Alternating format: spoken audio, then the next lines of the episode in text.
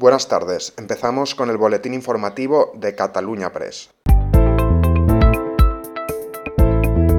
El presidente de la Generalitat, Per Aragonés, ha reclamado que todos se impliquen al máximo con la mesa de diálogo que se reunirá previsiblemente la tercera semana de septiembre.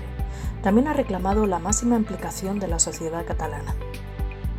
Y en referencia a la mesa, a la mesa de diálogo, este mes de septiembre se iniciará una de las negociaciones eh, más complejas entre Cataluña y el Estado español de las últimas décadas.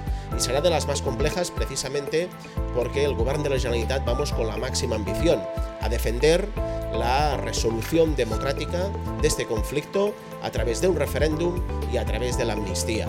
Y este es nuestro posicionamiento. Es un posicionamiento ambicioso y por lo tanto para defenderlo necesitamos tener al lado el conjunto de las fuerzas políticas que en Cataluña apuestan precisamente para una salida democrática al conflicto y estoy convencido que será así.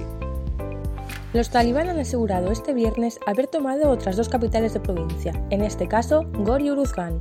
En la última semana han hecho un avance fulgurante que les ha permitido hacerse con cerca de la mitad de las 34 capitales provinciales de Afganistán. Y para este fin de semana, Ursula Corberó y Mike Damon protagonizan los estrenos de la cartelera. El ganador del Oscar, Thor McCartney, lleva a la gran pantalla Cuestión de Sangre, un thriller dramático protagonizado por Mike Damon. Además tenemos en la cartelera Snake Eyes, El origen, protagonizada por Henry Holding en el papel de Snake Eyes, al que acompañará la española Úrsula Corberó como baronesa. El secretario de Políticas Públicas y Protección Social de Comisiones Obreras, Carlos Bravo, ha destacado este viernes la importancia de subir el salario mínimo interprofesional ante la escalada de los precios en España.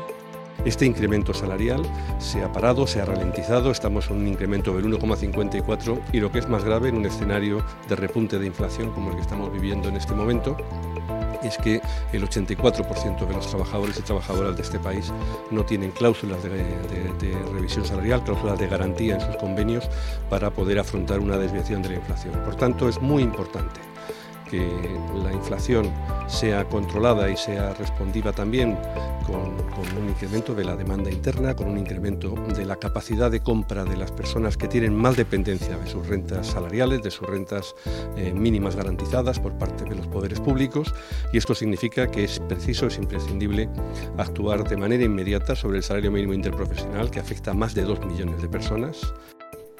Y esto es todo por hoy, seguiremos informando.